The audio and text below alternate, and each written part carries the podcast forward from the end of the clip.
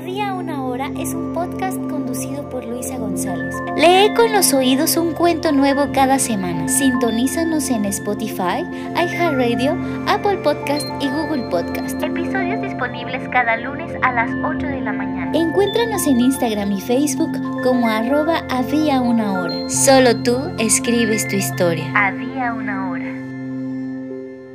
Había una hora. Buenos días. Te doy la bienvenida al podcast Había una hora. Yo soy Luisa y en este espacio comparto contigo cuentos y minificciones de mi autoría. Hoy, lunes 6 de marzo del 2023, quiero regalarte mi cuento Alejandra, llamado así en homenaje a una de las más poderosas escritoras de América Latina, Alejandra Pizarnik cuya poesía me ha marcado profundamente. La protagonista de esta historia es una forastera con un don muy especial para escribir. Alejandra. Alejandra llegó de noche. Nadie la esperaba. Con la gañas y la visión limitada, la portera le abrió el cuartito viejo que llevaba siete años vacío. Casi en silencio, abrió la más grande de sus dos maletas, se cambió la ropa de calle por un camisón y se echó a dormir en el viejo camastro con sábanas roídas por el tiempo. En la mañana, la vecindad volvía a la vida. Los niños desayunaban frijoles frente a la tele. Las madres ya habían ido por su leche. Las más viejas ya regaban sus plantas. El día no tenía ningún aire nuevo. Alejandra despertó sin apetito. Echó miradas por los rincones de su nuevo cuarto. Era un lugar aterrador al que de niña nunca se hubiera atrevido a entrar, pero sorprendentemente descubría en él una belleza inaudita, con un halo de calma que le venía bien. Sacó a Ifigenia, su máquina de escribir, la única compañía que había resistido sus años, la única testiga de todos sus aconteceres y dándole la bienvenida a esa nueva cueva, comenzó a escribir. Las vecinas, acostumbradas a turnarse entre sí para saber cuál le subía más al radio a una hora y cuál a otra, se percataron del suave goteo de la máquina de escribir. Como nadie les había dado ni santo ni seña, se les figuró que estaban delante de un espectro maldito que se había ido al cuartito viejo por dejar de limpiarlo años atrás. Ya se habían organizado todas para ir a inspeccionar cuando de pronto, sin poder explicarlo más, cada una comenzó a sentirse enamorada. Dentro se les despertaba la memoria de hombres tiernos que las habían hecho sentir pequeñas diosas. Sonrojadas por aquella sensación, volvió cada una a su cuarto, a tumbarse frente a las ventanas, suspirando. El suave susurro de la máquina paró. Alejandra decidió salir en busca de un café negro. Su andar desde el tercer piso hasta la puerta pasó desapercibido, pues todas las mujeres se miraban los recuerdos.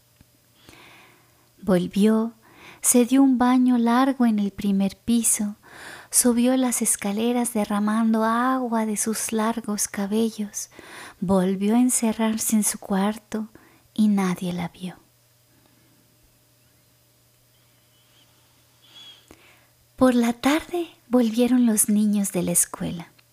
Sudorosos, con las calcetas mugrosas y las rodillas y codos ya grises de tanto jugar, hambrientos entraban a sus casas, sorprendidos de que todo estaba igual, pero se sentía distinto. Las madres los recibían de manera dulce, como si cantaran arrullos en lugar de hablar. Todos los guisados de aquella tarde eran un festín. Parecía que de las paredes la vecindad expedía toda un huracán de alegría. Alejandra escribía una historia de amor, la que trató de protagonizar con años de vida junto a un hombre de ojos mielados, pero cansada de no encontrar lo que más quería, se resolvió a escribirla y nada más. Cada línea y cada página era escrita con lágrimas en los ojos. Ifigenia soportaba los lamentos, convirtiéndolos en tinta, en puntos y acentos.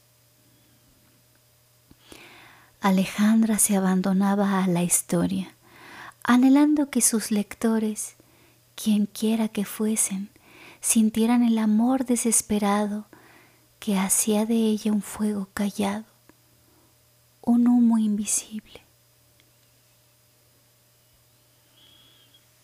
Los niños más traviesos advirtieron la agilidad y el repiqueteo de las teclas, a veces más lentas, a veces frenéticamente aceleradas. Ya estaban subidos unos sobre otros, a punto de asomarse al cuartito viejo, cuando la imaginación comenzó a volarles a toda velocidad. Sin ponerse de acuerdo, estaban todos en la aventura más divertida sobre un barco en alta mar. Unidos, resistían tremendas tormentas, escuchaban sirenas, huían de sus encantos. La vecindad era un mar de risas que deleitaban los oídos.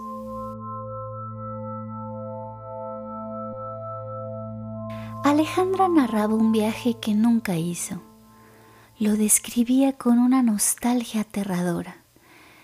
El olor del mar, la sensación del mareo, la llegada al círculo polar y el abrazo del paisaje.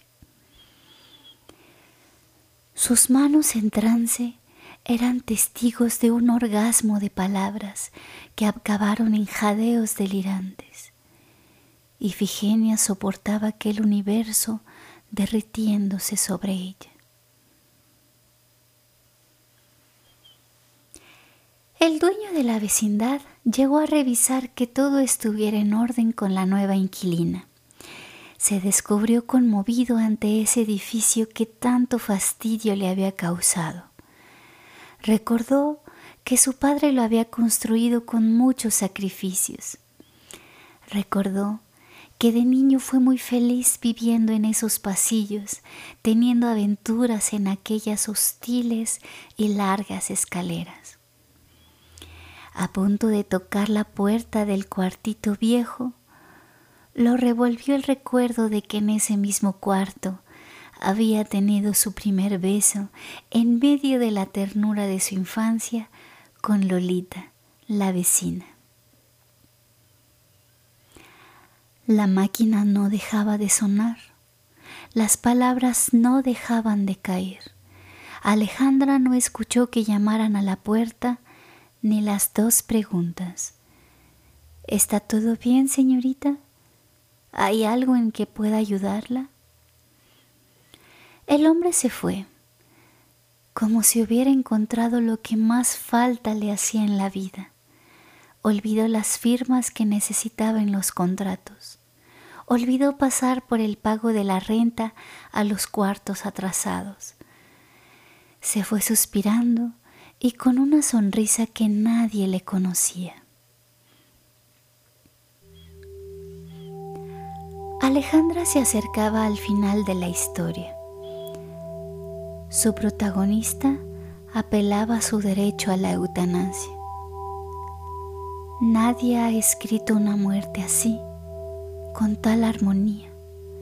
En el texto, la muerte llegó a ser tan bella que sería algo que uno anhelaría con hambre, con prisa. extasiada en la madrugada, puso el punto final a la historia.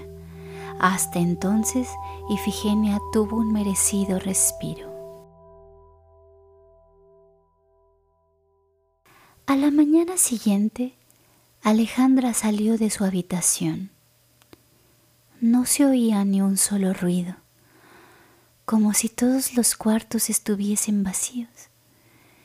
Ella dio un recorrido por toda la vecindad y hambrienta salió en busca de un buen desayuno.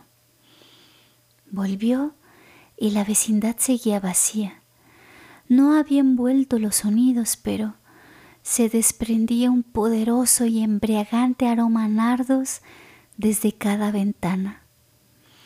Sopor de nardos, tal y como el aroma de la muerte de la protagonista de su historia. Alejandra volvió al cuartito viejo con los bríos para una nueva historia que, se le ocurría, comenzaría en un cementerio.